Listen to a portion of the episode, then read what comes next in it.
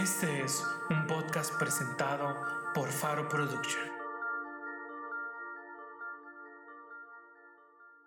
Five, four, three, two, one, zero. Nice to be in orbit.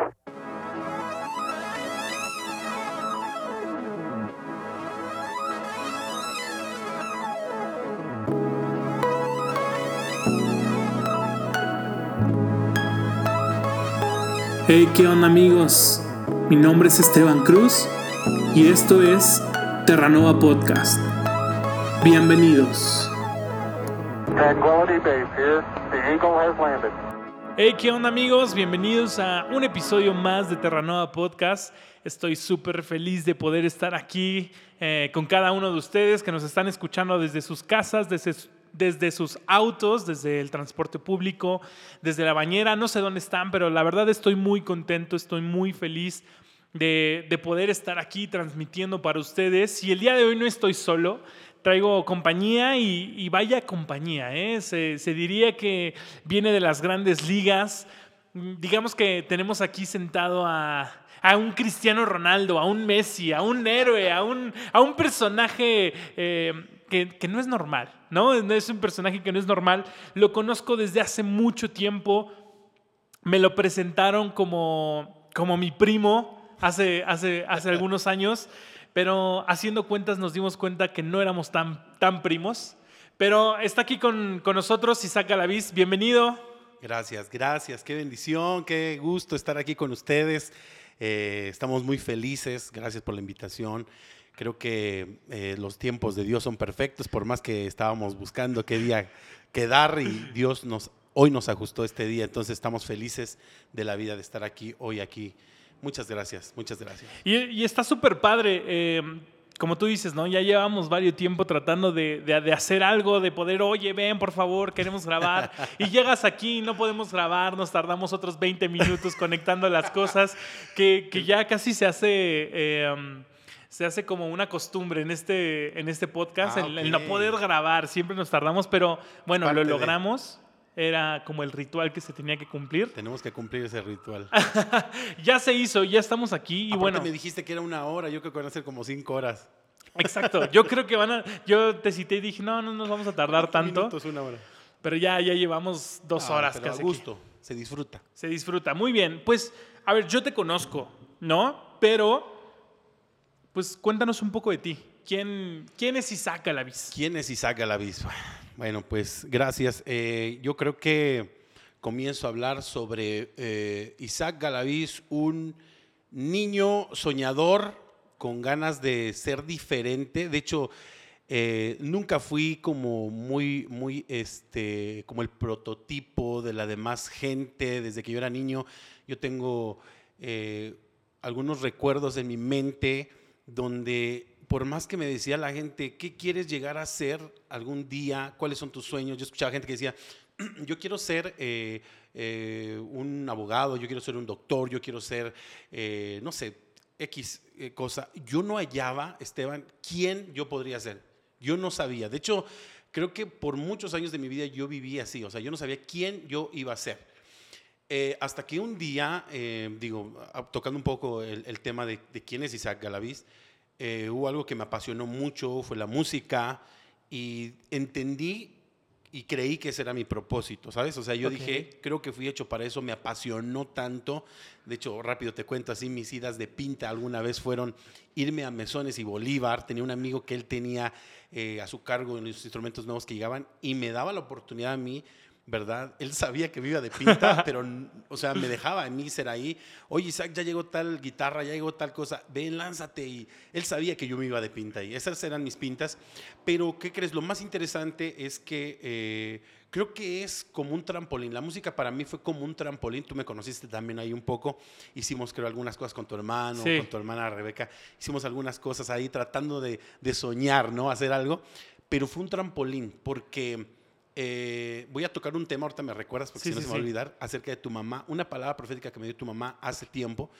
Eh, y yo eh, usé o se usó la música como un trampolín para algo más. Ok. Eh, creo que el corazón de adorador es, es algo muy importante, seas lo que seas. seas lo que seas, eh, tu corazón, un corazón adorador, creo que es lo más importante, independientemente de ser un buen abogado, un buen licenciado, lo que seas. Y eh, fue la antesala para lo que venía, ¿no? Más adelante. Pero eh, con el tiempo nos fuimos dando cuenta que la pasión por adorar, por estar en el altar, por, por ver las vidas cambiadas, eso fue lo que empezó como a dirigirme, ver las vidas cambiadas. Tú sabes, porque tú eres músico también y estás en el altar y ministras la gente cuando estás ahí arriba. Sí, sí, sí. ¿Cómo miras la gente transformada por una, una canción, algo que les está llegando al corazón y tú dices, wow, creo que para esto nací, ¿no? O sea, estás ahí arriba y dices, creo que nací para, para ser parte del cambio de la vida de la gente a través de la música. Pero siempre, siempre querer algo más. Siempre, Esteban, buscar querer ser algo más en Dios hasta que un día pasé de la guitarra, del instrumento, a poder ministrar la vida de la gente. Un día eh, tuve la oportunidad de poder compartir la palabra en frente a algunos jóvenes y cuando vi que no solamente a través de un instrumento, sino a través de, de, esto, de, de, compartir la palabra, la gente era doblemente bendecida por la música y por la palabra. Entonces, wow. hasta ahí, hasta ahí podría decirte que comencé a ver cuál podría ser mi propósito y para dónde yo iba. Pero Isaac Galaviz no lo supe yo, sino hasta el 2010. 2010. Yo supe quién era Isaac Galaviz. Ok, mira, ten, tengo esta frase, quiero darle lectura. Es una, una frase que, que, ocupamos en el, en el podcast. Dice, para un país y sus habitantes resulta muy difícil evolucionar y construir un futuro mejor si no conocen su pasado en profundidad. Wow. Y, y, con esto quisiera, quisiera preguntarte o quisiera abrir esto. ¿De qué manera funciona o de qué manera te impulsa tu pasado ajá, hacia donde hoy estás? ¿Qué quiero decir? A veces no pasamos las mejores situaciones en el pasado, Wow. a veces no es el mejor pasado o lo que hubiéramos querido vivir, pero eso nos impulsa a llegar hasta donde estamos y hasta donde queremos llegar, ¿no? Entonces, son dos cosas. ¿De qué manera te impulsó y de qué manera uno decide no quedarse en el pasado? Porque es terrible vivir en el pasado, ¿estás de acuerdo? Wow. O sea, te puedes atorar ahí por décadas, por temporadas y en, en, en, formas de vivir que a lo mejor no están tan padres, que a lo mejor no son las correctas, pero nos quedamos atrapados en el pasado. Entonces me gustaría un poco más o menos saber cómo Isaac Galaviz hace para tomar el pasado y transformarlo, o sea, tomarlo para impulsarse en vez de ser como una arena movediza y que lo atore ahí. Wow, es, es tremendo lo que acabas de leer y lo que acabas de decir. Y creo que, digo, no me lo habías compartido hace rato, pero eso está poderoso porque hoy en día podemos ver que muchos jóvenes eh, son, eh, son lo que dijo su papá y su mamá que iban a hacer. Ya. Yeah. Ellos no son lo que Dios eh, quiere que sean. Entonces, escuchar tanto a la gente de en qué te vas a convertir y qué vas a hacer, y eres igual que tu papá, y eres igual que tu tío, eres igual que tu abuelo, eres lo mismo. Así era tu tío. Yo escuché muchas veces eso, Esteban. Y lo peor de todo es, digo, yo amo mucho a mis papás, ellos son pastores y son gente de Dios tremendo, pero lamentablemente las primeras palabras eh, son las que escuchas en casa lo que ellos dicen. Yo conozco ahora mismo gente que dice, no, mi papá siempre me decía, tú puedes, vamos, tú fuiste hecho para cosas grandes. En mi caso no era. Ya. Me explico, en mi caso Sí, era sí, sí. ver a, a mis tíos que tú conoces y, y- y era como que en ese tiempo, en ese tiempo, en ese tiempo ya Dios ha cambiado sus vidas, pero en ese tiempo era, no eran tan como un ejemplo a seguir. Entonces te, te empezaban a identificar con la gente más parecida a tu sangre y decían, tú vas a hacer eso y para allá vas. Y ese es el destino. Y entonces, o sea, imagínate creando en tu mente decir, decir este, wow, creo que sí, yo voy a hacer eso. Creo que no, no hay otra opción, voy a llegar a ser igual que ellos.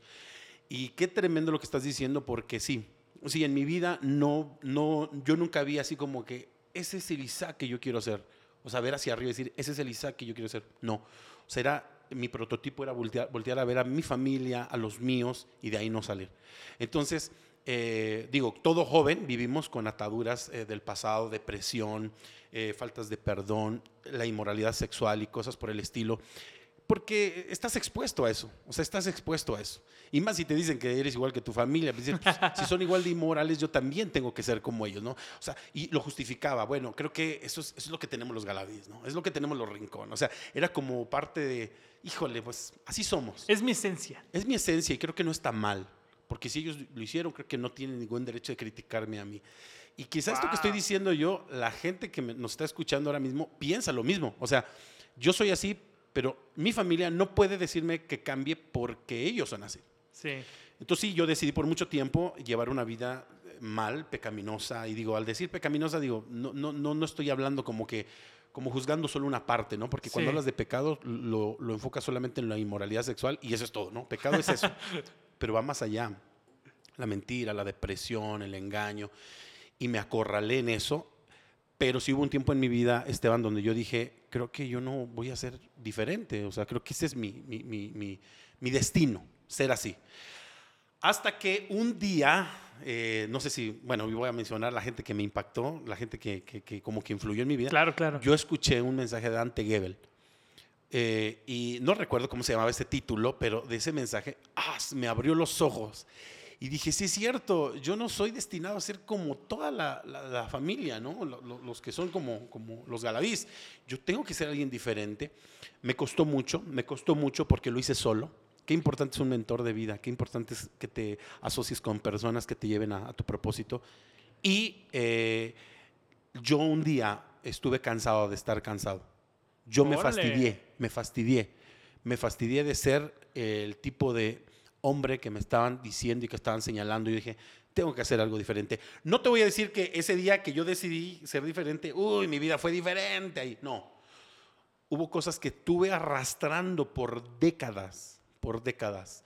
Y creo que es, esa parte nadie la habla, pero son cosas muy silenciosas, muy escondidas. No, o sea, estás sirviendo, estás cumpliendo tu propósito, pero sigues escondiendo cosas que todavía no están bien, que, que están ahí, pero solamente tú y la soledad saben. Órale. Es importante eso y creo que es importante mencionarlo. eh, hasta que tú, ¿verdad? Te desnudas delante de Dios y dices, ayúdame con esto, yo no puedo. Ayúdame con la inmoralidad, ayúdame con la, con, con- con la mentira, ayúdame con, con la falta de perdón. Cuando lo expones todo, entonces Dios se compadece. Siempre ha querido Dios hacer algo por ti, pero se compadece y dice, bueno, creo que, creo que no te, te tenías que dar cuenta que eso era lo que te estaba fallando.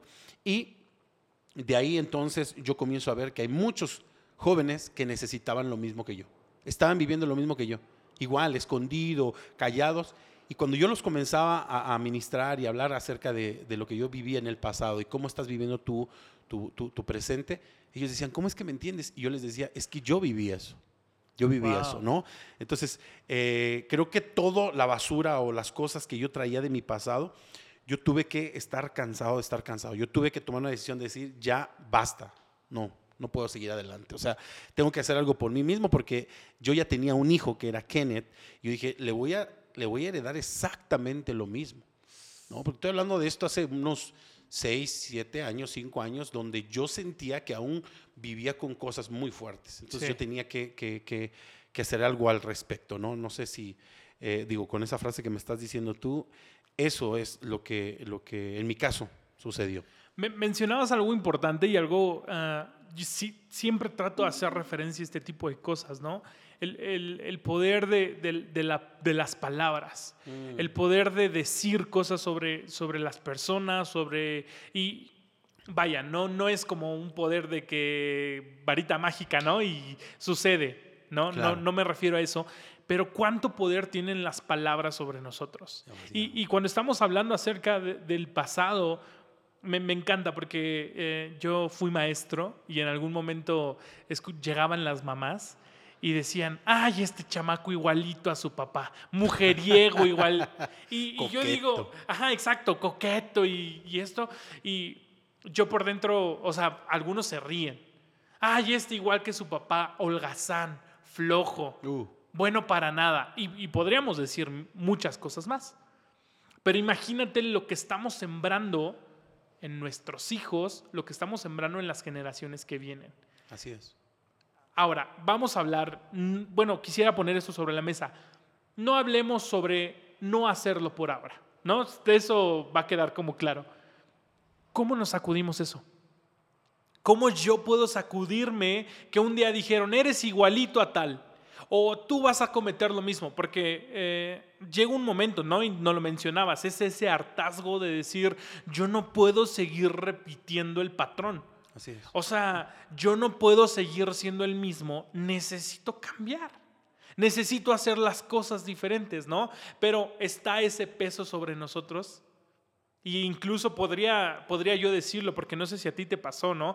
Pero muchos hemos escuchado eh, cu- cuando estamos tratando de, eh, de salir de eso, cuando estamos peleando con eso, escuchamos las mismas voces que nos dicen, tú eres así. Así es. Oye, pero no, oye, pero yo ya quiero cambiar. Esa no es tu identidad. Y viene esa mentira, ¿no? Que te dicen, tú no eres así.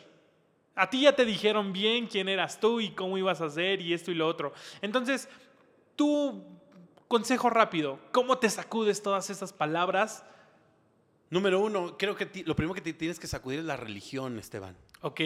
Porque yo vengo de, una, de un contexto religioso 100%, legalista. No, recién hace unas, eh, en esta pandemia Dios nos estuvo hablando mucho mientras eh, veíamos cómo las iglesias estaban cerrando y estaba mucha gente falleciendo y todo, era una tristeza muy fuerte. Yo creo que lo primero que te tienes que sacudir es el legalismo, porque aún gente, escucha esto, hay un gente nunca supo ni, ni se le vino una revelación de lo que es la gracia y el favor de Dios. Y por, por no sacudirse el legalismo, muchos que se enfermaban decían, es que yo me lo merezco porque yo he sido un pecador. Y creo que, creo que sí me toca hoy irme porque yo lo merezco, porque tuve una vida muy pecaminosa. Lo primero que te tienes que sacudir es la religión. Si no te sacudes la religión, entonces no solo te va a condenar las voces que estás escuchando, ni las tuyas, ni el diablo.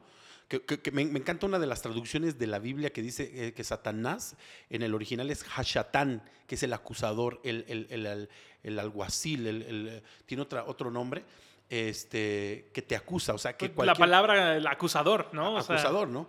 Y entonces, él te acusa, él te acusa, pero si tú tienes un poco de legalismo, el legalismo te acusa más, ¿no? Entonces tú dices, ¿cómo voy a exponer esto?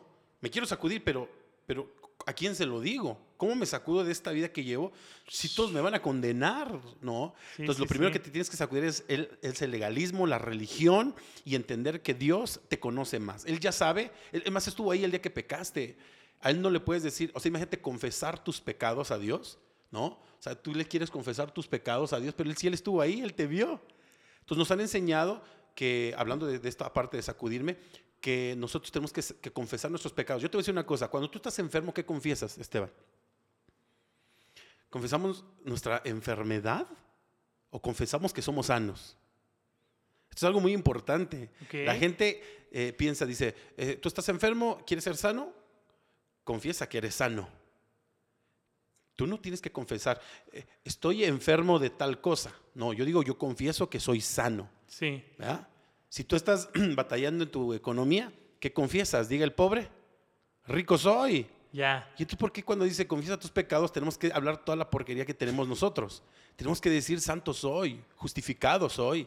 Entonces, si no te sacudes la religión, entonces tú no vas a poder decir nunca eso, sino tú lo que quieres decir es, eh, no sé si te llegó a pasar a ti, pero las veces que yo iba a la presencia de Dios, que era cada rato, eh, iba a confesar todos mis pecados, pero mañana volví a pecar en lo mismo, volví a hacer lo mismo. Entonces, si no te, sacudes la, religión, no te, no te el legalismo, no vas a entender la gracia y el favor de Dios para tu vida. Y cuando tú entiendes la gracia y el favor de Dios para tu vida, entonces tú dices, como Él es en el cielo, yo soy aquí en esta tierra, porque lo dice la palabra. Nosotros somos como Él es en el cielo. Entonces volteas y, y le preguntas y le dices a Jesús, Jesús, ¿tú eres inmoral? Y Jesús te dice, no, yo no soy inmoral. Entonces como tú eres, yo soy en esta tierra. Claro. Y yo tuve que, que declarar muchas veces en mi vida, soy la justicia de Dios en Cristo Jesús. Y yo no entiendo eso. Es más, no sé si te tocó a ti, pero muchas veces la cena del Señor, aunque no es el tema, la cena del Señor no la tomábamos porque era, estás en pecado, eh, te quito la Santa Cena, pero te quitan la Santa Cena, te están quitando el favor y la gracia de Sí, Dios. sí, sí. Entonces yo descubría que cuando venía la Santa Cena era abrirme, hacerme a un lado y no, no to- tomar de la Santa Sí, Cena. porque era, pruébese cada uno. Y uy. pruébese cada uno y decías, yo estoy Mm. peor, ¿no? Cuando lo que yo he descubierto en este tiempo es que cada vez que tomamos la Santa Cena, somos justificados. Su sangre me justifica, su cuerpo me recuerda quién yo soy en él, ¿no? Wow. Entonces, sacúdete de la religión. Número dos, esto está muy fuerte. Tienes que sacudirte de aún de amigos, de amistades, ¿verdad? Que te profetizan y que te dicen, tú no vas a cambiar. Si yo te conozco, Chaco, así me decían, ¿no? Yo te conozco, Chaco. tú- ah, si yo te conozco en tus andadas. Si tú no te sacudes de esa gente, de, esas, de ese, creo que te conviertes en las cinco o seis personas con las que más pasas el tiempo. Y si no te sacudes de esa gente y no cambias de amistades, no vas a salir de ahí. ¿sí? Y a veces te vas a tener que sacudir hasta de la iglesia donde vas. Ok. Así, así de fuerte es eso. O sea, te tienes que sacudir hasta de la iglesia en donde vas. Qué, qué- qué difícil, ¿no? A veces eh, este proceso, pero yo, yo creo que a veces son momentos difíciles, son momentos de, de- donde te sientes como abrumado, pero dices, prefiero que sea este momento doloroso a que sea toda una vida de dolor y Sí. de amargura, ¿no? Entonces, sie- siempre es mejor ver eso. Mira, escribo esto, todos estamos esperanzados en que llegue el futuro y todo cambie para que esté mejor, etcétera. Pero hago esta invitación. Pero es hora de nosotros crear ese Eso. futuro Eso, y crear el cambio. eso. ¿No? Me encanta, así como tú lo, lo hablas y lo dices, de, de- de vamos a ser soñadores, ¿no? Como que tú dices, soy una persona soñadora. Ah, yo también soy un soñador y me encanta Wow. soñar y me encanta hacer, pero varias veces me caché soñando en el sofá de la casa. soñando, soñando desde mi habitación, diciendo, Ya. ay, el día de mañana voy a transformar el mundo. Pero seguía acostado jugando videojuegos. No y no porque esté mal, no, o sea, pero ese era toda la vida y ese era todo el tiempo. Entonces, ¿cómo crea o cómo empieza Isaac de decir, quiero llegar al futuro, a decir, voy a construir el piso, voy a construir las escaleras hacia el futuro? Wow. ¿Cómo, cómo, cómo empiezas? ¿Cómo, cómo se, se Claro. lleva ese proceso? Te dije que me recordaras una palabra profética que tu mami un día me dijo. Eh, recuerdo que era en la, allá en, este, en Iztapalapa, donde yo vivía. Eh, por cierto, éramos vecinos, Esteban y yo. A unas Y cuantas casas. A, a unas cuantas casas. Y eh, no recuerdo qué, qué fue, pero... fue, la, fue el cumpleaños de mi hermano. Creo que fue su cumpleaños. No, recuerdo bien, pero, pero o, o tuvo que ser acá porque no, no creo que fue ahí en tu... en- no recuerdo, la verdad no Ajá. recuerdo. Pero ella me dijo, tengo una palabra de parte de Dios. Yo no creía en lo profético en ese tiempo, yo no sabía nada de eso. Y me dijo, eh, Dios me dice que tú vas a, a servirle y, y te veo eh, con multitudes, veo gente que tú les vas a hablar y te veo predicando cuando a mí nunca me... O sea, soy hijo de pastor y yo decía, no, yo no quiero ser como mi papá. Y decía, y te veo con las multitudes predicando y declarando y empezó, ella empezó a fluir, honestamente, yo estaba incómodo. O sea, no estaba acostumbrado a que alguien me Claro. profetizara, ¿verdad? Y, y- y tú sabes de dónde vengo, pues entonces era así como, es- la sangre de Cristo tiene poder. Y, y yo veía eso que me estaba diciendo, pero, pero algo dentro de mí, Esteban, lo recibió. La pregunta que tú me estás diciendo eh, va con esta respuesta porque tienes que empezar a escuchar las palabras proféticas que Dios está hablando de ti. Yo ahora acostumbro, Wow. si te enseño mi celular, yo tengo palabras proféticas tanto escritas como grabadas de gente que me ha soltado una palabra. Y cuando me va a profetizar, digo, espérame, espérame, espérame, suéltala, ¿no? O sea, me la vas a dar, suéltala. ¿Por Claro. qué? Porque creo que una palabra te puede cambiar el destino. Wow. Tu pregunta es esa, ¿no? ¿Dónde? Eh, eh, eh, ¿En qué momento, verdad, dejo de soñar y comienzo a actuar? Cuando me canso de tanta palabra profética no cumplida, y yo digo, yo necesito poner en acción eso. Claro. Entonces salgo del sofá, levántate del sofá, sal del sofá, brinca, porque si tú no lo haces, alguien más lo va a hacer. Y bueno, aquí, aquí hay algo muy fuerte que voy a compartir, buenísimo, pero, pero es, es muy fuerte, porque hace seis años, en el 2014 para el 2015, Dios me habla y me dice, funda Iglesia Sobrenatural. Y yo tenía miedo, yo decía, no, ¿cómo crees? Eso es rebeldía, eso es salirme, eso es hacer algo en contra de los principios de que, que yo he recibido y que yo mismo he enseñado. Y Dios me habló noviembre, me dijo, vas a hacerlo, vas a hacerlo, hasta que un día me dijo, si tú no lo haces, se lo voy a dar a alguien más. Imagínate, Esteban, estábamos hablando un poquito acerca de la iglesia, cómo está creciendo y lo que Dios está haciendo. Si yo no le hubiera hecho caso a Dios por mis ideas, Porque yo digo, no, es que quizá eso no esté bien. Y quizá hay alguien que me está escuchando, ¿no? Pero te estoy hablando que esto tiene que tener fruto. Si tú no tienes fruto y quieres levantarte a hacer un ministerio, pero no tienes fruto ni en la iglesia donde estás, esa palabra no viene de Dios. Porque número uno, en la iglesia donde tú estás tienes que dar fruto. Para que Dios te hable a dar más fruto, tienes que dar fruto en esa iglesia. Claro. Porque hay gente que quiere abrir una iglesia, pero ni en su misma iglesia da fruto, en su casa Ni no en da su fruto, casa. ¿no? Entonces, cuando yo escucho esas palabras proféticas y yo digo, entonces, ¿quién lo va a hacer? Si yo no lo voy a hacer, ¿quién lo va a hacer? Dije yo, no, Dios sí puede levantar a alguien y lo va a hacer. Y no es que yo tuviera como celos, ¿ves? Era como, es mi palabra y yo tengo que creerla. ¿Un celo santo? Sí, y yo dije, yo tengo que creer eso para mí, porque ya veo que Nad, ya veo a Yair, ya veo a mis hijos y digo, ahí están mis generaciones. Entonces, cuando yo tengo esa visión, esas palabras proféticas como la de tu mami, como la de muchos, yo digo, tengo que accionar. Y cada palabra que se me ha dado, yo soy como un niño, Esteban. Yo, si Dios me dice, tírate de panza, yo me tiro de panza. Si me dice, da tres maromas, yo doy tres maromas. Soy algo muy loco. Y de hecho, mi esposa, creo que es la esposa que yo necesitaba para...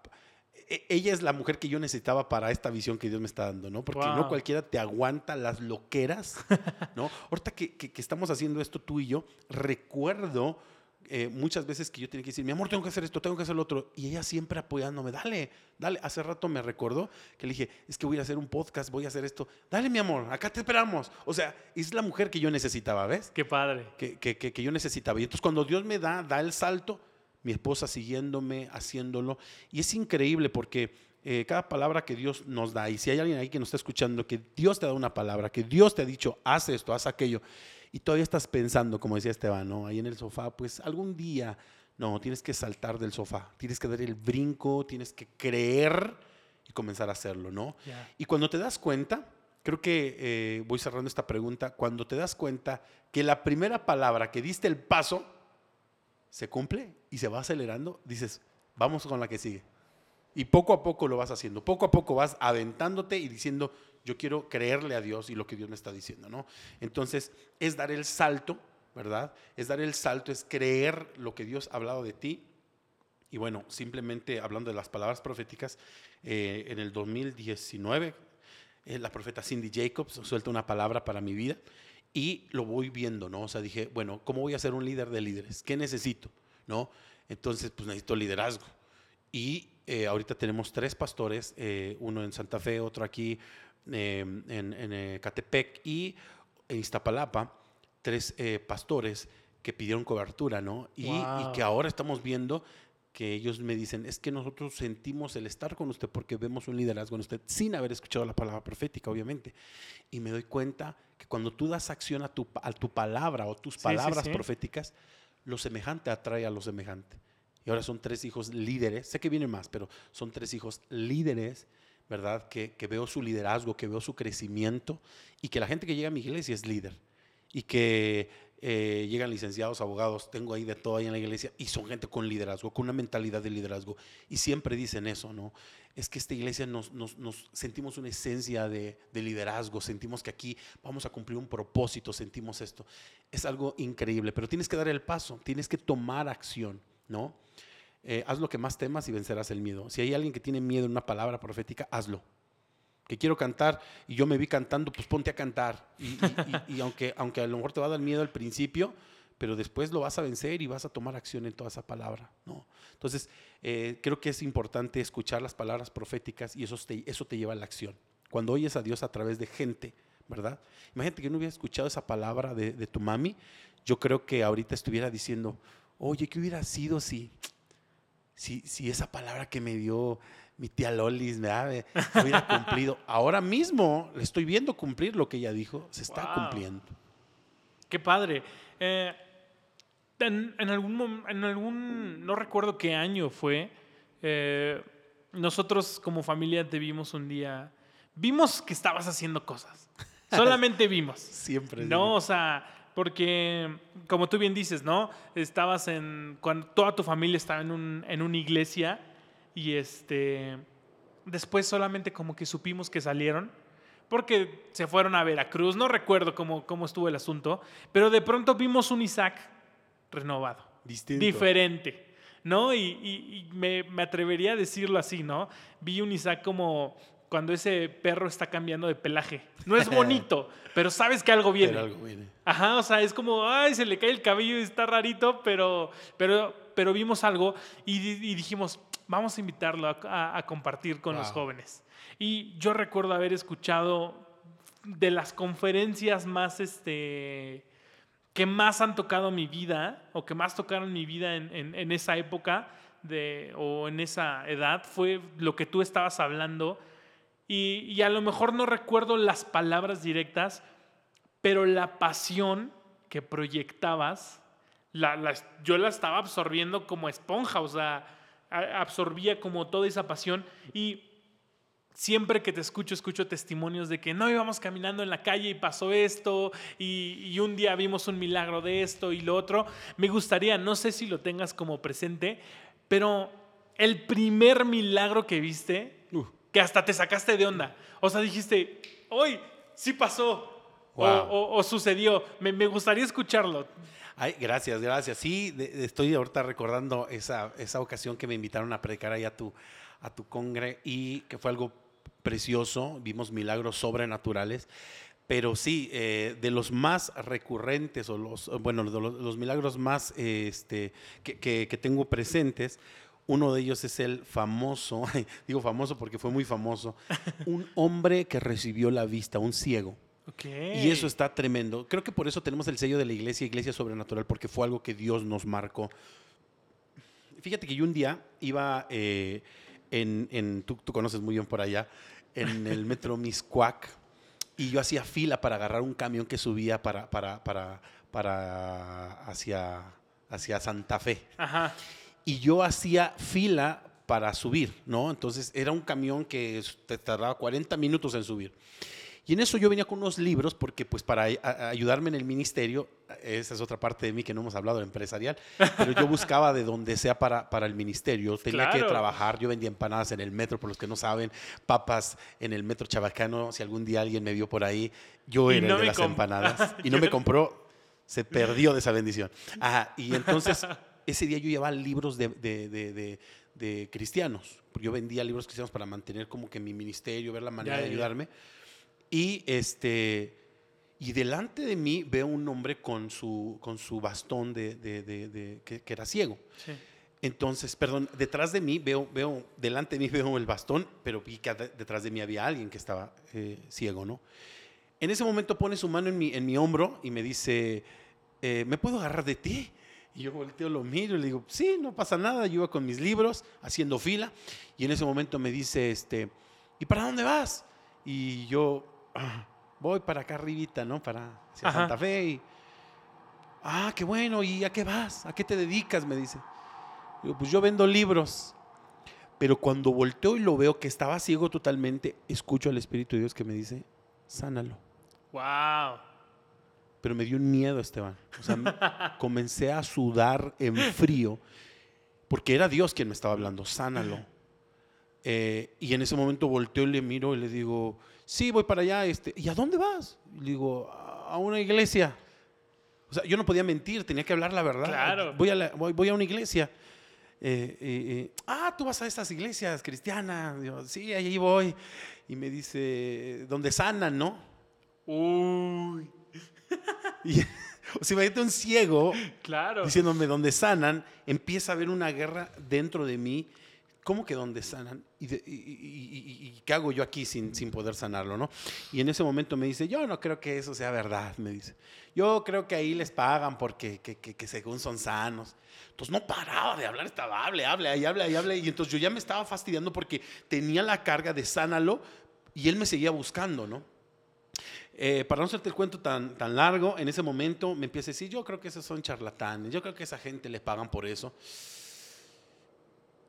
Dije, bueno, ya que se calle. Subimos al camión, ya nos tocó subir al camión, y donde yo me siento, me siento este, eh, eh, en la parte de atrás del, del conductor, y me dice, ¿me puedo sentar contigo? Porque no se soltaba de mí porque pues no podía este, Sí, ver sí, sí, bien claro. dónde, ¿no? Y en eso me pone la mano y me dice, ¿me puedo sentar contigo? Y siento yo ahí, dije, Dios mío, ¿por qué? O sea, yo creo que no, no, yo no, yo no puedo sanar un ciego, o sea, yo no puedo. Y el Espíritu me dice, ciertamente no puedes sanar un ciego, pero yo sí y lo quiero hacer a través de ti. El video está en, Yout- en, en Facebook, de hecho, eso no es mentira, ahí lo pueden buscar, creo que está todavía por ahí. Y en ese momento él está ahí y la música a todo volumen, ya sabes, acá la gente lleno el camión.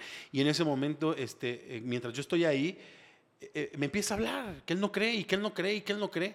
Me saca sus libretas de braille con sus, sus Órale, lecturas y me dice, yo, estudio esto, soy masajista y todo. Y en, y- y- y en cuanto yo veo todo eso, digo, sí, está ciego. O sea, el tipo está ciego. Pasan como unos 10, 15 minutos y algo dentro de mí me, me- me dio como coraje, ¿verdad? Y le volteo y le digo, ¿sabes qué? No recuerdo su nombre, ¿cómo se llamaba? Lo agarro del hombro y le digo, ¿sabes qué? Yo no vendo libros. Yo no me dedico a vender libros. Yo estoy aquí por un propósito, porque Dios me dijo que te voy a sanar y vas a... Dios te va a dar la vista, le dije. ¡Wow! Y se empieza a reír. ¿Cómo crees? Me dice, no, le digo, sí, y ahora voy a orar por ti. Y en- estaba el sonido, la guaracha sabrosona, y ya sabes todo el rollo, y le pongo la mano y le empiezo a poner la mano en los ojos, le digo, en el nombre de Jesús recibe la vista. Yo estaba bien atemorizado, empecé a sentir como vergüenza, con pasión y con compasión. Sí, sí, como sí. que fue una revoltura de cosas, y en ese momento, cuando le quito la mano de los, de, de los ojos y digo, recibe la vista ahora en el nombre de Jesús, se le sale una grosería. Fue lo primero, o sea, no dijo amén ni gloria a Dios. Se le salió una, pero lloró con esa grosería y dijo, puedo ver. ¡Wow! No, el primero, como decías tú, el primero que, que quería llorar y que quería caer al piso era yo, no lo podía creer. yo. Pero estás, es- ¿me estás diciendo en serio? Casi, casi, júramelo, ¿no? Y, y- y cuando, cuando empieza a llorar, ¡Wow! yo, yo, yo, yo quería que la gente viera, nadie nos hizo caso, como que fue algo muy VIP, nadie nos hizo caso, ¿no? Y este, sol- todavía recuerdo que, que le dije al, al- al muchacho del, del camión, le dije, bájale a tu volumen, yo estaba bien enojado bien ungido, ¿no? Le digo, bájate a tu volumen, ¿por qué? Porque hay un hombre que acaba de ver y toda la gente nos prestó atención. ¡Wow! Y empezó a sorprenderse. Yo no sabía qué hacer en ese momento. Curiosamente, Esteban, bajamos en el mismo punto Ajá. y me bajé con él y grabé ese video que ahora está en internet y donde le digo, dame testimonio que no puedes hacer. El hombre terminó diciendo, veo como colores rojos, azules, me recordó al ciego, ¿no? Que, Sí, que sí, sí. Veo como hombres que son como árboles. Dice, veo como luces, esa luz la veo. esa-". Y yo estaba tremendamente tocado por Dios. Wow. Ese hombre recibió a Jesús, lo visité un par de veces, eh, eh, se cambió de casa. Yo nunca más supe de él, pero, pero creo que el testimonio fue más para activar mi fe, ¿sabes? Y el hombre que eh, recobró la vista para mí fue un testimonio sobrenatural. Yo no le tuve desde ese momento vergüenza ahora por un enfermo de esa manera. Y enfermo que yo veía y que veo a la fecha, eh, siempre voy digo, yo voy a orar por ti y vas a ser sano ahora. O sea, es algo que ya tengo en mi corazón, ¿no? Entonces, si alguien ahí no está escuchando que, que está con esa, Sí, esa sí, onda de que yo quiero orar por enfermos, tienes que aventarte y, y creerle a Dios, porque Dios te habla. No sé si te ha pasado a ti, ¿no? Sí, Así sí, como sí. que eh, hazlo. Y tú, no, yo creo que es una idea mía, yo creo que es una, como que una onda mía. No, aviéntate a hacerlo. No pasa nada. Dios va a hacer algo sobrenatural. Y ese es de los milagros que más impactaron mi vida de una manera sobrenatural. Y de ahí hemos orado por eh, gente que ha perdido este el gusto, que ha perdido el- el- algún sentido y ha regresado. Hemos visto cómo la gente recupera eh, de 700, 800 de azúcar, 900 y baja a 95, 100 Wow. y milagros sobrenaturales. Cosas tremendas, pero ese es uno de los más fuertes. Uno de los más fuertes. Y, y es iglesia sobrenatural, ¿no? Y, hablamos de lo sobrenatural y a mí me encanta hablar acerca de lo sobrenatural.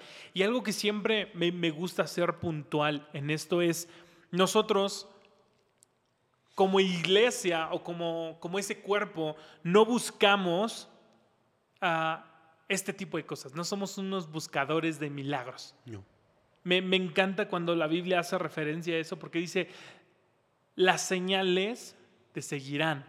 Wow. Tú no las vas a seguir, ellas te van a seguir. A donde tú vayas, en donde tú estés, las cosas van a suceder. Amén. Y, y creo que es parte de lo, de lo que viviste. Tú estabas ahí y las señales te seguían. Sí, porque después moviste tu, ah, te moviste, tu iglesia estaba en otro lado y las señales te siguieron. Amén. No, y no es como que lo buscas, sino que te van siguiendo, ¿no? Eh, Los discípulos pasaban y sus sombras sanaban a los enfermos. Wow. ¿Cómo, cómo es esta vida? O sea, Esa vida sobrenatural. es una, es una vida, ¿cómo es la vida sobrenatural? De decir, puedo ir caminando en la calle y no que te sientas o que presumas no, de no, que no, yo lo soy, sino que está en ti esa certeza y las cosas pasan. No, o sea, no sé cómo... Nunca me lo habían preguntado, ni yo mismo me lo había preguntado, pero me lo, me lo preguntas y me ministras. O sea, me lo estás preguntando y me ministras a mí, porque eh, te lo dije hace rato, soy como un niño que le cree a Dios todo. O sea, a un niño le dices que le vas a comprar algo y aunque pasó un día y no le compraste nada, te dice, papá, eh, sí me lo vas a comprar, ¿verdad? Sí, sigue creyendo. Pase una semana, sigue creyendo. Wow, sobrenatural. Yo creo que eso es lo que somos, Esteban. Somos sobrenaturalistas, ¿no? Eh, eh, el, el hecho de caminar en lo sobrenatural no es como que nos volvemos un ente caminando, perdón, una alguien que anda ahí. mm, No es eh, misticismo. misticismo, sino simplemente que crees eso que dijo Jesús. Jesús dijo, mayores cosas van a hacer que yo hice. Y estas señales, señales seguirán, como dijiste, a los que creen. Yo veo a un Jesús que caminó una sola vez en las aguas. Una vez que convirtió el agua en vino. Una vez que hizo que paró la tempestad. Pero vi cientos de miles de veces que la misma Biblia dice que no alcanzarían los libros de esta Claro. Vida para escribir los milagros que Dios hizo. Siempre estuvo sanando, siempre estuvo sanando enfermos. Y a eso se refería. No que íbamos a caminar sobre el agua muchas veces, ¿no? Pero sí que íbamos a estar haciendo muchos milagros. Entonces, es algo que yo creo certez- eh, con certeza, Esteban, y que yo creo que todo el tiempo hay un milagro para la gente. Es, es un milagro es que estemos tú y yo platicando aquí. Sí. No, no podríamos estar por esta pandemia, no podríamos haber estado aquí juntos, pero ese es un milagro de parte de Dios. Ahora, cuando empiezas a creer en lo sobrenatural y caminas en lo sobrenatural, eh, dice la palabra de Dios, al que cree, todas las cosas son posibles. Entonces es un tema que ya no es de que, ¿será que Dios me va a respaldar? Tú lo sueltas, porque lo crees, porque tú crees que Dios va a hacer un milagro. Entonces, si ahorita nos salimos a, la calle y buscamos a un enfermo, te aseguro que va a sanar. ¿Por qué? Porque es una certeza que ya hay en el corazón. Pero para que tú vivas en ese caminar sobrenatural, tienes que creer que Dios lo puede hacer. Yo he estado, digo, en un tiempo estuve sin dinero, estuve batallando en la economía horriblemente.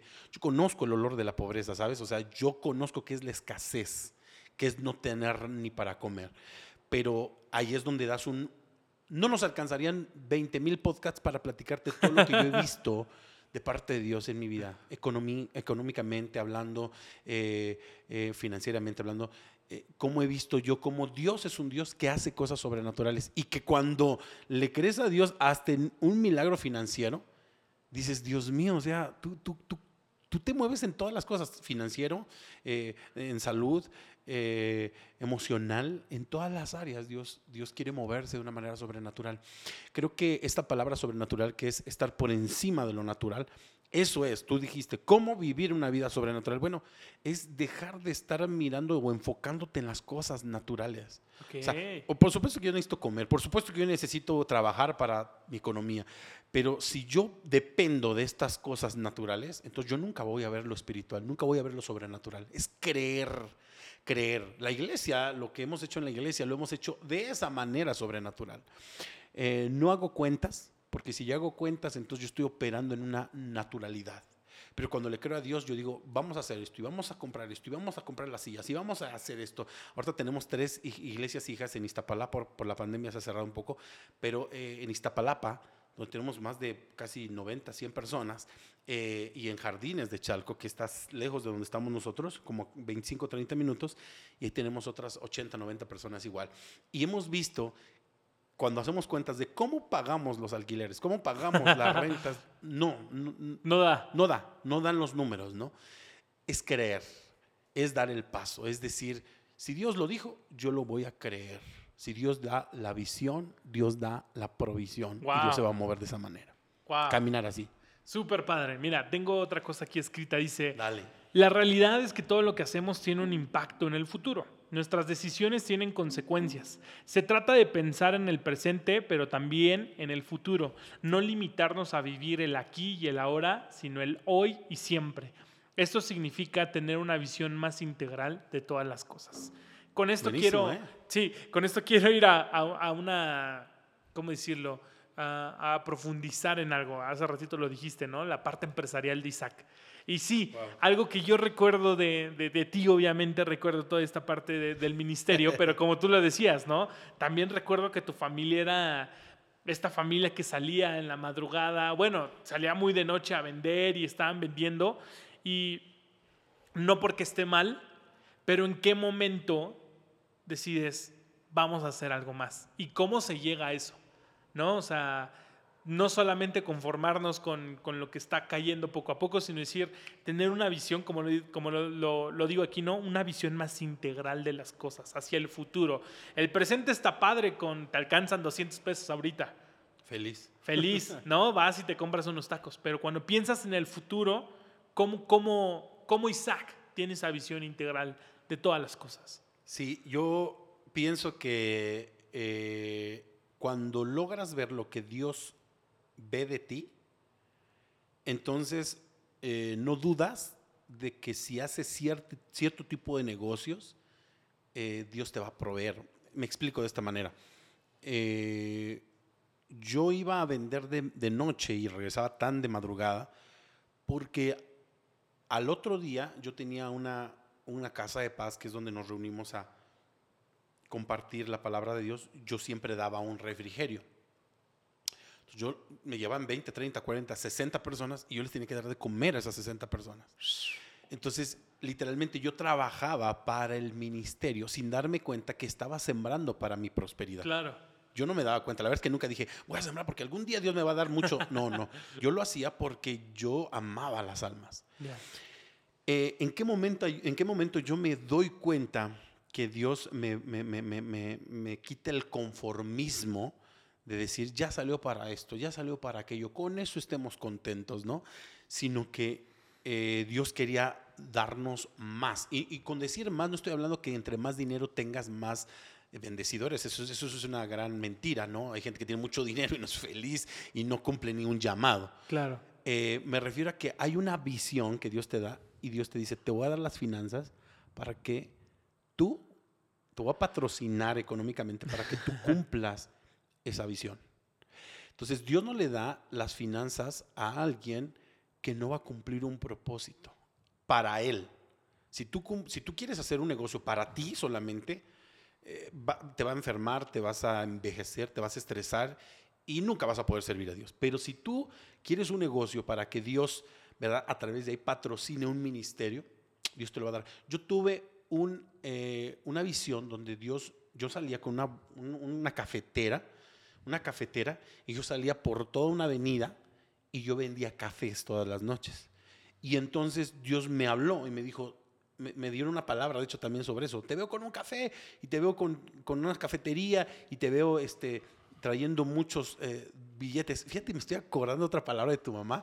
Este, cuando ella me hacía algunos, eh, unas cosas, la iba a buscar para que me ayudara a coser algunas cosas, que le encanta siempre hacer eso a tu mamá, y ayudar, siempre ayudar, siempre ayudar a- a- al ministerio. Y un día en esa ventanilla donde yo la vi, me dijo, ¿qué crees? Te vi con muchos dólares. Y yo, ¿cómo? Wow. Te vi con mucho dinero. Todavía no empezaba la iglesia como tal, ese, ese nivel. Te vi con dólares y te vi así, pero no sé qué significa. Y, y- y- yo, ese tipo de palabras, este, este, este- este podcast es patrocinado por la pastora Loli na, na, na, y sus palabras proféticas. Y entonces cuando me, me vio así, yo sí me logré ver, Esteban. Yo sí me vi con dólares. Wow. Digo, dicho sea de paso, he ido a Estados Unidos y pues ahí se gastan dólares, ¿no? Entonces he visto ese sueño cumplido, ¿no? Y se gasta en algo que es el ministerio. Entonces es creerle a Dios por la visión que Dios te da y decir, voy a vender cafés y eso me va a prosperar, Señor. Hazlo, yo te voy a bendecir. Como le dijo Moisés, ¿qué tienes en la mano? Una vara, con esa, ¿no? Isaac Galavis, ¿qué tienes en ese tiempo en la mano? Cafés, con cafés. Y dicho sea de paso, pagué dos años la renta primera de la iglesia con venta de café. Yo vendía café. No era ni chapaneco ni, ni, ni colombiano. Y con el café logré pagar dos años de renta. Entonces, la visión que Dios te da, Esteban. O sea, tú sales de tu zona de confort y cuando te encuentras en otros niveles de bendición, porque así, así me gustaría decirle, de otros niveles de bendición, Sí. Dices, ¿en qué momento pasó esto? En el momento que entendiste cómo Dios te ve. no recuerdo el nombre, ahorita se me fue el nombre, ayúdame por ahí, este, cuando Dios eh, le habla a, a este hombre y le dice, ¿qué ves? Y dice, veo como una, como una, como un almendro, ¿no? Dice, veo como que esto y que el otro. Y dice, pues por cuanto viste, Natanael, Natanael, ¿no? Por, pues, pues por cuanto viste, acelero la visión. O sea, primero Dios se asegura de que tú veas lo que Él está viendo. Si tú no ves lo que Él está viendo, Y cuando ven lo mismo es cuando... cuando ven, lo- que esa es la palabra homologeo, ¿no? Que es hablar lo mismo que Dios habla. Entonces, cuando tú hablas y ves lo mismo que Dios habla, Wow. Dios te activa todas las bendiciones. Y entonces, cualquier negocio que Buenísimo. emprendas, Dios te acelera. Es ahí, cuando ves lo mismo que Dios ve, hablas lo mismo que Dios habla, Dios te empieza a bendecir, te empieza a prosperar. Y todavía creo que no estamos al nivel que Dios quiere darnos, ¿no? Wow, es siempre, lo que- siempre hay más. Pero hay que ver lo mismo que Él ve Hay y oír lo que Él está oyendo. Wow, vamos cerrando, vamos cerrando. Tengo, tengo aquí una última, a ver, Dale. a ver qué, qué opinas tú. Porque ya, ya te está ya- esperando tu esposita. No, no, ya te apoya mucho, pero dice, la vida no se mide por el cumplimiento de tus metas, se mide por los pequeños pasos Mm. y decisiones que tomas. Wow. ¿No? O sea, no es por la cantidad de sueños o de metas que ya logré, sino porque constantemente lo estoy intentando. ¿Con esto qué me refiero? Yo le ponía aquí a- al episodio, le ponía éxodo. ¿Por qué? Porque ya es, ya pasamos del pasado, fuimos al presente y estamos en este punto de decir, Wow. vamos, vamos a salir a esa tierra nova, a esa tierra nueva. Wow. ¿No? Entonces, dos preguntas o dos cosas aquí. ¿Tú qué piensas obviamente de esto? ¿Cómo, cómo salir? ¿No? Porque nos decías ahorita, es, es dejar el confort, pero ¿cómo se deja el confort? Porque sí es difícil, ¿no? O sea, sí es difícil decirle a tus papás, ya me voy de la casa sabiendo que aquí lo tengo todo, pero necesito emprender, necesito hacer, necesito empezar a crear. A, a cada persona, ¿no? No sé, lo- la- las personas que nos escuchan, habrá escritores, habrá músicos, habrá actores, habrá Claro. de todo tipo de cosas y dicen, quiero soltar ese confort, ¿no? Entonces, ¿cómo soltar ese confort? El, el pueblo de Israel lo vivió, ¿no? O sea, si, si, no, si no es como tal el sinónimo o el significado, yo a Egipto le pondría confort, ¿no? Porque estuvieron ahí y decían, ya, aquí lo tenemos todo. Y a pesar de que estaban en una, eh, viviendo de, de feo, honestamente estaban viviendo esclavizados, pero era su confort, ¿no? Porque hasta en un momento dijeron, oye, mejor regrésanos allá, que teníamos nuestra Uh. sopa de cebolla riquita y todo eso. Claro. Entonces, ¿cómo sacudirnos el confort? O sea, obviamente ellos tenían la esperanza de llegar a un lugar mejor. Y, y con esto que tú me dices, ¿no? De vamos a visualizar lo que Dios quiere o lo que Dios tiene para nosotros. Pero si ya lo tengo en mente, ¿cómo puedo sacudirme el confort, no? Porque muchas veces pasa. O sea, tú tienes el sueño. Digamos, yo ya tengo el sueño y quiero ser, eh, no sé, quiero ser locutor de radio. Ujú. Pero, ¿cómo, ¿cómo salgo? ¿Cómo empiezo a crear? ¿Cómo empiezo? ¿Qué, qué me podrías recomendar? O para las personas que nos están escuchando, ¿qué nos puedes recomendar? Ok, número uno, cuando hablamos de confort, suena algo como, como confortable, como, como de descanso, y ahí está el problema. Porque en esta vida no se descansa. Alguien decía por ahí, el día que descansas es en el panteón, ¿no?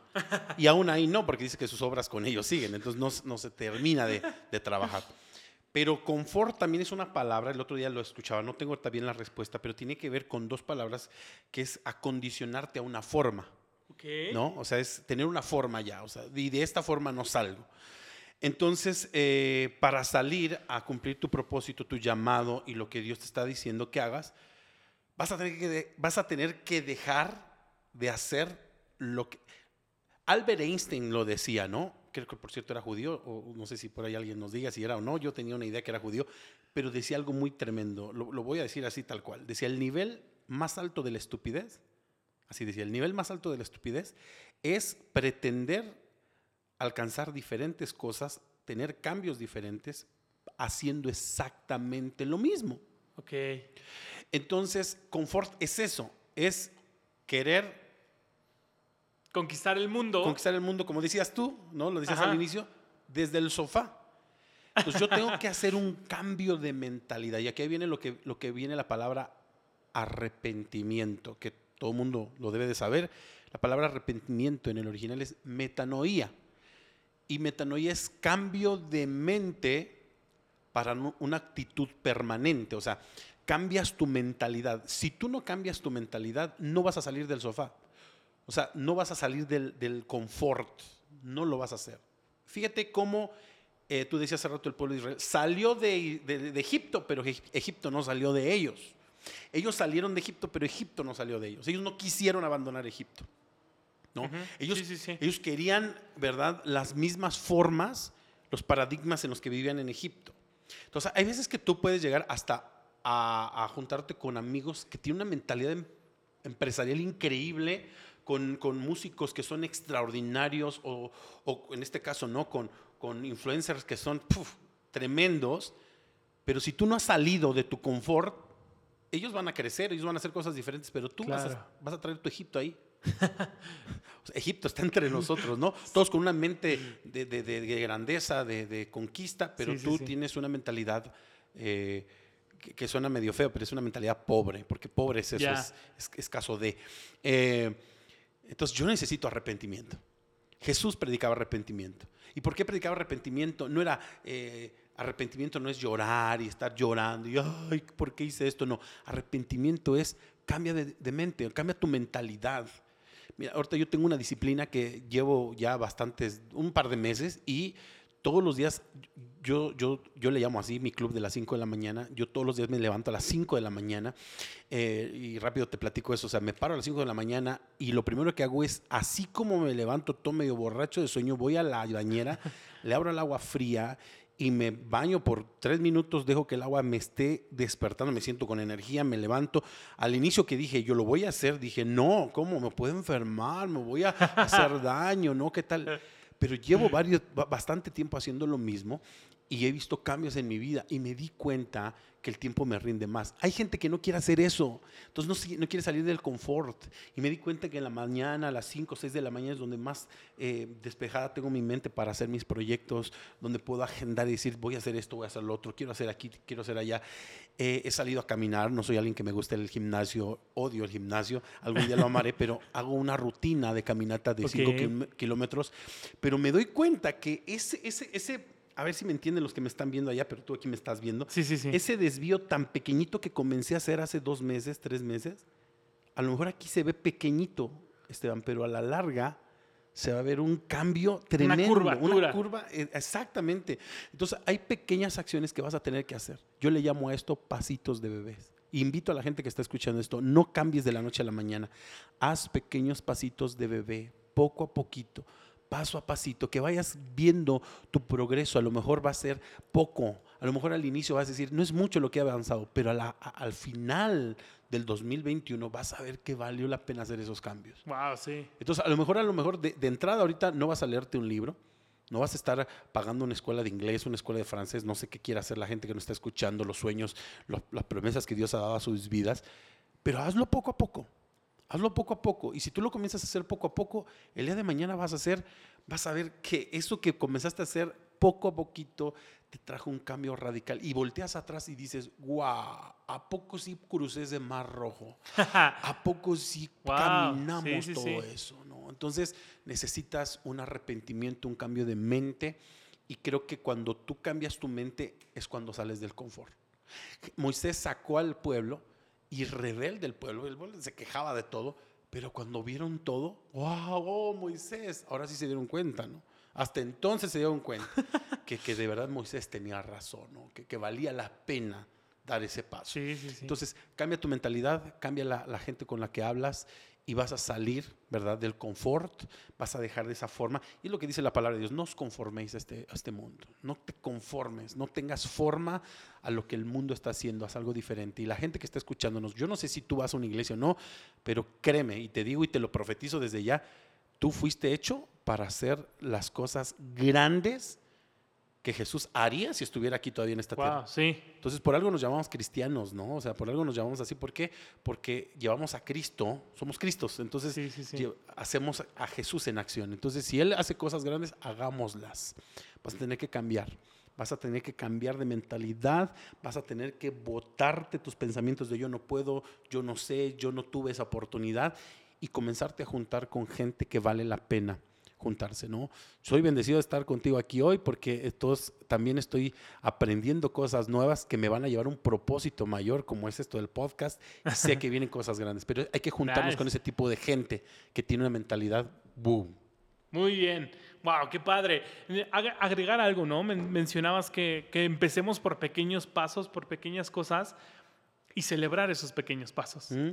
¿No? O sea, porque a veces esperamos celebrar las grandes victorias como ya bajé 30 kilos. Oye, si te paraste en la mañana y te fuiste a caminar, a lo mejor no se refleja en la báscula, pero di vientos, ¿no? Primer logré. día se logró. Y, y los pequeños pasos hay que, hay que celebrarlos por, Sí. por igual, ¿no? Es muy importante porque te motivas tú mismo, ¿no? O sea, te motivas tú mismo y está súper padre. Y como tú dices, ser honestos, ¿no? Yo muchas veces he pagado el gimnasio y voy y me meto al gimnasio y quiero hacer y digo, no me gusta, no quiero estar aquí, ¿no? O sea, no es algo que, que yo quiera. Entonces, si nada más vas al gimnasio y, y- y haces una rutina pequeña, si estás empezando no hay pleito, no hay ningún problema, ¿no? Celebramos cada paso. Y bueno, con esto de, de Éxodo, ¿qué viene para Isaac? Oh. Que, eh, cuéntanos un poco de, de- de las cosas que estás por hacer, por emprender. Siempre estamos, ay, eh, te digo que mi esposa, Dios mío, Dios la hizo a- a- a- al molde de este servidor porque soy soñador y siempre ella tiene el vamos con todo, ¿no? Yo nunca espero el, esto yo no le, yo no le pregunto a nadie, la única que le pregunto es a Dios, al Espíritu Santo y a mi esposa, a nadie Sí. más le pregunto, ¿no? Ya lo vas a entender ahora cuando te cases que la única palabra que necesitas es la de tu cónyuge, porque es la persona que son uno solo y están viendo para el mismo lado.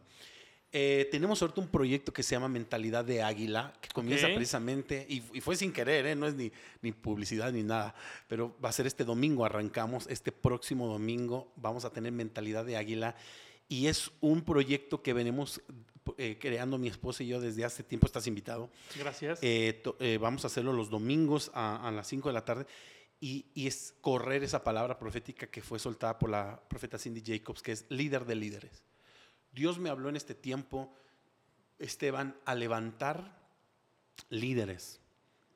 Eh, hay muchos dones. La iglesia está llena de dones. De hecho, híjole, ve a cualquier iglesia y tú vas a encontrar gente que profetiza, que sana a los enfermos, que habla lenguas, que interpreta lenguas, eh, es empresarial y todo. Pero le falta algo a la gente hoy en día. Le falta carácter y liderazgo. No hay Uf. liderazgo. No hay liderazgo. ¿Sabes qué necesita la gente? Necesita tener un liderazgo nato y que, y que eso se consigue a través de, de una formación. Necesitas que alguien te forme, necesitas que alguien que ha, ha recorrido ciertos eh, aspectos de liderazgo te forme. Y entonces ahora mismo estamos con ese proyecto que se llama Mentalidad de Águila eh, y estamos dándole publicidad a más no poder. Ahorita es algo muy, muy cerrado, muy privado. Ya tenemos 50 personas inscritas y- Wow. y, es algo que no esperábamos, ¿no? Porque viene gente que no solo es cristiana, que va a una iglesia, es gente empresarial, gente, tengo licenciados, abogados que van a llegar ahí y, y que van a tomar ese, es un curso, es un entrenamiento de tres meses y es algo que Dios nos habló en esta pandemia y dijimos, vamos a hacerlo. Vamos a enseñar a la gente cómo ser gente de carácter, que su sí sea sí, su no sea no, que cuando ellos prometan algo lo cumplan. Si ellos dijeron que iban a atender su cama, son adolescentes, y dijeron que iban a atenderla, que la atiendan y que no eh, sueñen con conquistar el mundo, sino que sueñen con tender su cama, que, que empiecen con tender su cama, que empiecen con levantarse temprano, que Claro. empiecen con, con, con- con honrar a sus padres. Eso es algo que Dios ha estado hablando mucho a mi vida y ese es un proyecto que hemos soñado y ahora lo vamos a dar a luz y es este mentalidad de águila. Ese es uno de los sueños más grandes. Otro proyecto que tenemos ahí muy fuerte es que, bueno, queremos levantar eh, el ministerio, ya no cabemos en el lugar donde estamos. Es algo que Dios me ha estado ahí incomodando, incomodando. Apenas tuvimos 150 mujeres y yo no supe dónde Wow. meterlas. Y dije, Señor, ¿qué hago? Y me dijo, pues, ¿qué clamas a mí? ¿no? Como a Moisés, ¿no? Ya tienes el terreno de al lado. Tenemos un proyecto de querer empezar ya a comprar terreno, empezar a ver algo ya grande. Y tenemos un salón al lado donde estamos que, que- que creemos que ese es un salón que Dios nos va a proveer de 600 personas y que ya lo vi, que va a ser poco. para lo que Dios quiere hacer allá en, en el Estado de México. Pero puede ser un escalón, ¿no? Eh, Eso es un escalón a lo más grande, pero esos son los, los proyectos un poquito más cortos que son como de ministerial y, y- y del propósito que Dios nos ha dado. Y personalmente, bueno, tenemos proyectos como ya lo sabrás tú, de, de, de yo, yo quiero llegar a mis 40 años con mi peso ideal, eh, con mis niveles de glucosa sanos. O sea, sí tengo un compromiso muy fuerte. Buenísimo. Este es un tema muy fuerte que, que la gente quiere soñar en grande, Esteban, pero no Pero no- su no- cuerpo no le va a dar para, no, para mantener el sueño. no te va a dar. Entonces la gente dice, yo voy a conquistar el mundo. Mírate, espérate, Pinky cerebro, aguanta, este, no tienes el colesterol hasta arriba, tienes la hipertensión y todo. Entonces tenemos que ser hasta cuidadosos en eso, Buenísimo. ¿verdad? Porque sí vas a cumplir los sueños de Dios, pero pues cúmplelos, ¿no? O sea, ayu- ayuda un poquito a este cuerpo a que aguante unos 30, 50, 80 años. Yo siempre he dicho, yo voy a vivir 120 años y te lo profetizo a ti también, vas a vivir 120 años. Venga. Así que los próximos 80 años que yo tengo de vida, tengo que vivirlos sanos, bien y con fuerza. No me quiero estar torciendo ahí y, y- y cumplir el sueño de Dios, ¿no? Y sin escaleras porque ya no... y sin esto. Entonces, esos son los proyectos que tenemos. Guau. En, en pocas palabras, y siempre soñando por algo grande. Y prácticamente, hay muchos más, pero son los más. Buenísimo. Si alguien te quiere seguir, ¿dónde te puede encontrar? Redes sociales. Eh, tenemos una, tenemos dos, eh, bueno, está este Pastor Isaac Galaviz, esa es una fanpage. Eh, síganos ahí en Facebook eh, y tengo la personal que este, ya llegamos a 17 mil seguidores. Wow. eh, de, se llama Isaac Galaviz, así nada más, es una fan- fanpage. Y también estamos en Instagram con el proyecto de la iglesia, Pastor Isaac Galaviz. Tengo mi personal, Isaac Galaviz, y estoy abriendo ahorita uno porque es un proyecto muy personal donde estoy ayudando gente a, a cambiar su metabolismo, a su salud. Tú sabes que me he Buenísimo. dedicado un Sí, poco sí, sí. a eso y ya llevamos muchos testimonios, se llama Coaching Isaac Galaviz y estamos ayudando a la gente a cuidar su metabolismo, su salud y a revertir enfermedades. Pero en todas esas redes sociales me pueden, no creo que haya muchos Isaac Galaviz, pero sí hay muchos, el más guapo, ahí es, ustedes le dan seguir y ahí estamos para servir. De modos, los vamos a poner en la descripción. Y el de la iglesia. Ah, claro, Iglesia adelante. Sobrenatural Apostólica Internacional. Ahí le dan y este, síganos también. Siempre hay una palabra de bendición para ustedes. Es súper padre. ¿eh? Yo, yo me he vuelto los jueves seguidor de, de tus reuniones. Gracias. Ahí me pongo a verlas y, y se ponen muy buenas, se ponen muy padres. Pues muy bien. Gracias Wow. por habernos acompañado, gracias, por haber venido. Gracias. Eh, la verdad, yo creo que, que nos falta episodio, ¿no? Yo, Llevamos Sí. una hora, pero me encantaría seguir hablando porque sé que hay Wow. muchos temas, hay muchas cosas que, que podemos hablar, pero pues lo dejamos para otra ocasión. Claro que ¿no? sí. Se queda la invitación abierta Gracias. para otra ocasión. Y para todos los que nos estuvieron escuchando, muchísimas gracias. Qué bueno que se conectaron. No olviden compartirlo con sus amigos, con su familia, con sus enemigos, con todas las personas que, que quieran ahí, compártanlo. De verdad, eh, fue un episodio muy bueno, fue un episodio eh, súper enriquecedor y yo sé que, que va a ser de bendición y va a ser de ayuda para muchos de, de los que lo, lo puedan escuchar. Entonces nos vemos en la próxima emisión de Terranova Podcast. Hasta Gracias, luego. Hasta luego. Padrísimo.